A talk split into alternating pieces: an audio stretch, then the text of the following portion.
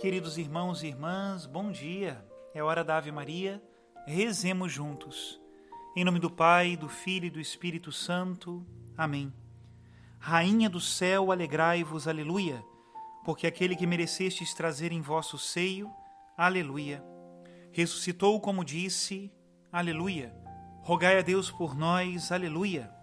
Exultai e alegrai-vos, ó Virgem Maria, aleluia pois o Senhor ressuscitou verdadeiramente. Aleluia. Oremos. Ó Deus, que vos dignastes alegrar o mundo com a ressurreição do vosso Filho, nosso Senhor Jesus Cristo, concedei-nos, vos suplicamos, a graça de alcançarmos, pela proteção da Virgem Maria, sua mãe, as alegrias da vida eterna. Pelo mesmo Cristo nosso Senhor. Amém. Glória ao Pai, ao Filho e ao Espírito Santo como era no princípio, agora e sempre. Amém. Em nome do Pai, do Filho e do Espírito Santo. Amém. Queridos irmãos e irmãs, desde o final de fevereiro, o nosso querido Papa, o Santo Padre, o Papa Francisco, vem nos fazendo umas catequeses sobre a velhice. Realmente temas muito interessantes. E eu gostaria de, a partir de hoje, na hora da Ave Maria, compartilhar com vocês estas reflexões inicia sempre com uma leitura da palavra de Deus.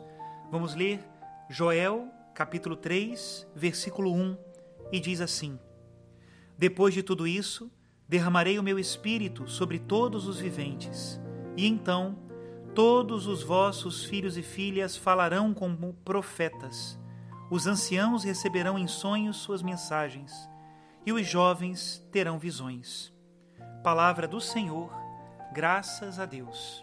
Em seguida, passo a catequese do Papa Francisco, que tem como título A Graça do Tempo e a Aliança das Idades da Vida. Concluímos as catequeses sobre São José. Hoje iniciamos um percurso de catequeses que procura inspiração na palavra de Deus sobre o sentido e o valor da velhice. Reflitamos sobre a velhice. Há já algumas décadas que esta idade da vida diz respeito a um verdadeiro novo povo, que são os idosos Nunca antes fomos tão numerosos na história da humanidade. O risco de ser descartados é ainda mais frequente. Nunca fomos tão numerosos como agora. Nunca houve um risco tão grande como agora de sermos descartados. Os idosos são frequentemente vistos como um peso. Na dramática primeira fase da pandemia, foram eles que pagaram o preço mais elevado. Já eram a parte mais débil e negligenciada não olhávamos muito para eles quando eram vivos, nem sequer os vimos morrer. Encontrei também esta carta para os direitos dos idosos e os deveres da comunidade. Foi editada pelos governos, não foi editada pela igreja. Mas é uma coisa boa, laica. É boa, interessante para saber que os idosos têm direitos. Fará bem lê-la. Juntamente com a migração, a velhice é uma das questões mais urgentes que a família humana é chamada a enfrentar atualmente. Não se trata apenas de uma mudança quantitativa.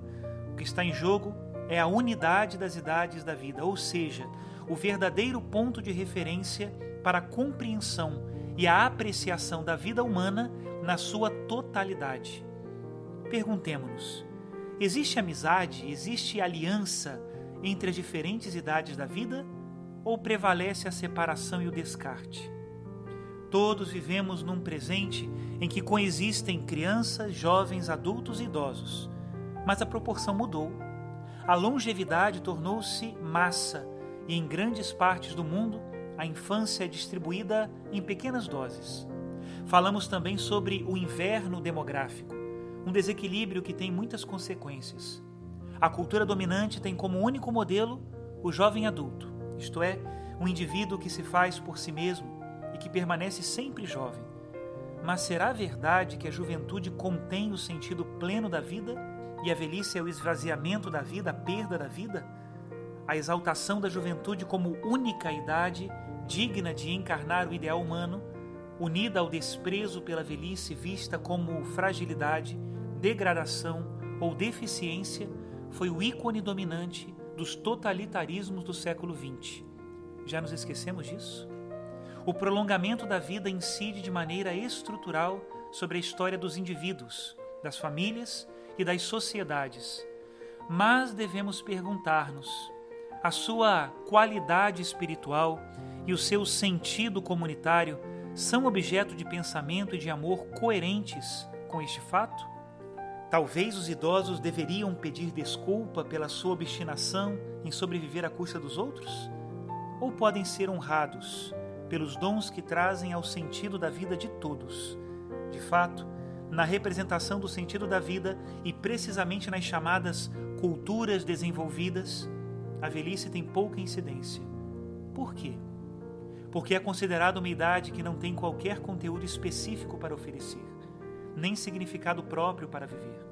Além disso, há uma falta de incentivo que as pessoas os procurem e uma falta de educação para que a comunidade os reconheça. Em suma, para uma idade que é agora uma parte determinante do espaço comunitário e se estende a um terço de toda a vida, existem por vezes planos de assistência, mas não projetos de existência. Planos de assistência, sim, mas não projetos para os fazer viver em plenitude. E isto é um vazio de pensamento, de imaginação, de criatividade. Por detrás deste pensamento, o que faz o vazio é que o idoso, a idosa, são material de descarte. Nesta cultura do descarte, os idosos entram como material de descarte. A juventude é bela, mas a eterna juventude é uma alucinação muito perigosa. Ser ancião é tão importante e belo, exatamente importante como ser jovem. Lembremos-nos disso. A aliança entre as gerações que restitui ao humano todas as idades da vida é a nossa dádiva perdida e devemos recuperá-la. Deve ser encontrada novamente nesta cultura do descarte e nesta cultura da produtividade. A palavra de Deus tem muito a dizer sobre esta aliança. Há pouco vimos o profeta Joel: Os vossos anciãos terão sonhos, os vossos jovens terão visões. Pode ser interpretado da seguinte forma: quando os idosos resistem ao Espírito Santo, enterrando os seus sonhos no passado, os jovens já não conseguem ver as coisas que devem ser feitas para abrir o futuro. Quando, pelo contrário, os idosos comunicam os seus sonhos, os jovens veem claramente o que devem fazer. Os jovens que já não questionam os sonhos dos idosos, focalizando de cabeça baixa visões que não vão além de seus narizes, terão dificuldade em carregar o seu presente e suportar o seu futuro.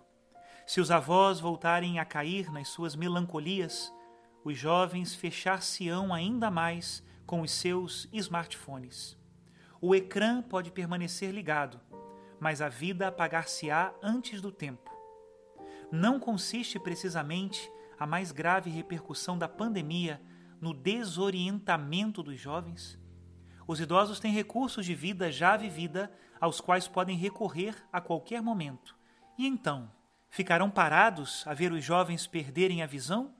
ou acompanhá-losão aquecendo os seus sonhos. Perante os sonhos dos idosos, o que farão os jovens?